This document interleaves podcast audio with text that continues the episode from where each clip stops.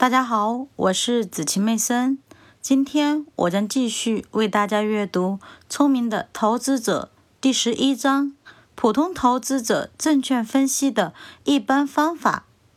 债券分析根据过去记录的好坏来判断未来安全性的观点，更加适用于公用事业组织这一行业，是债券投资的主要领域。资本稳健的公用事业企业，比如电力企业或公用事业系统，几乎不可能陷入破产接管。由于证券交易委员会实行了控制措施，再加上大多数控股公司系统的拆分，从而使得公用事业单位的融资一直是稳健的，因此未发生过破产。二十世纪三十年代，电力和燃气行业的财务困境几乎全都与融资过多和管理失误有关。这可以从公司的资本结构中清楚地看到。因此，一些简单而严格的安全性标准，在公司违约之前就会警告投资者远离这些公司所发行的债券。各种工业债券的长期记录各不相同，尽管整体上工业企业的利润增长要好于铁路或公用事业，但从一个一个的工业企业及其业务种类来看，其利润始终是不稳定的。因此，过去的经历至少有理由使我们相信下列做法。购买工业企业的债券和优先股时，应该局限于那些规模较大，而且在过去有能力经受严重压力的企业。一九五零年以后，工业债券很少出现违约，但是导致这一事实的部分原因在于，这么长的时期内没有出现重大萧条。一九六六年之后。许多工业企业的财务状况都受到了不利影响，盲目扩张给企业带来了巨大的困难。一方面涉及银行贷款和长期债务的大量增加，另一方面由于预期利润未能实现而经常出现业务亏损。一九七一年年初的计算表明。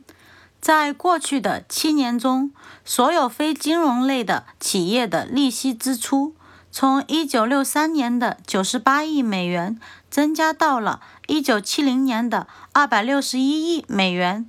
而且利息支出占企业税前总利润的比重于1971年达到了29%，但1963年这一比重仅为16%。这些数据来自于所罗门兄弟这家纽约的大型债券发行公司。显然，许多企业负担增加的情况比这还要严重。企业债券发行过量已经成为了一种普遍现象。因此，我们完全有理由重复本书1965年版中曾经告诫过的一句话。我们并不认为投资者可以永久性的依赖这种有利的环境，因此也不认为投资者在挑选工业或其他企业的债券时可以放宽自己的标准。普通股分析，理想的普通股分析使人们能够对股票进行估价，并将估价与当期市价进行比较。以确定购买该股票是否具有吸引力。与此同时，这种估价一般是通过下列方法来完成的：首先，估算出未来某几年的平均利润，然后再乘以一个恰当的资本化因子。目前，估算未来盈利能力的标准化方法是首先确定过去在产量。产品价格以及营业毛利等方面的一些平均数，然后以前一个时期产量和价格水平的变动为基础，预测出未来的销售额。同时，这些估算首先要依据的是对国民生产总值的预测，然后还要采用适用于相关产业和公司的特殊计算方法。关于这种估价法的介绍，可以参见本书一九六五年的版本，而且后续内容对其进行了更新。价值线这家顶尖的投资服务公司，依据上述方法，对未来的利润和股息做出预测。并且大体上以过去的某种联系为基础，使用计算公式来推导出有关价格潜力及预计市场价值的数据。在表二中，我们再次列出了1964年6月对1967至1969年这一时期的预测结果，并且对比列出了1968年。大约代表了1967至1969年的情况，实际达到的利润和市场平均价格。事实证明，这几项预测有点偏低，但是问题不太严重。六年以前，相应的预测结果被证明在利润和股息方面过于乐观，但是所使用的较小的乘数抵消了这种影响。因此，价格潜力的预测数据与1963年实际的平均价格大体相同。读者可能会说，许多个体预测都会大幅度偏离目标，这正好支持了我们通常的观点：综合的或群体的估算可能比对个体企业的估算更为可靠。或许理想的做法应该是，证券分析师挑选出自己最了解其未来前景的三四家企业，然后集中自己的精力预测客户感兴趣的内容。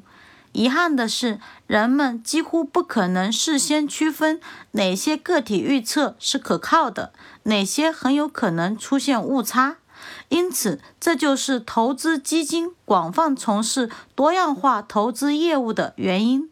毫无疑问，更好的做法是集中投资于你知道将要获得很高利润的某一种股票，因为业务的分散化将使你的投资结果变得平庸。但是，不能这样去做，因为这并不可靠。至少，大多数证券分析师和投资者都不能这样做。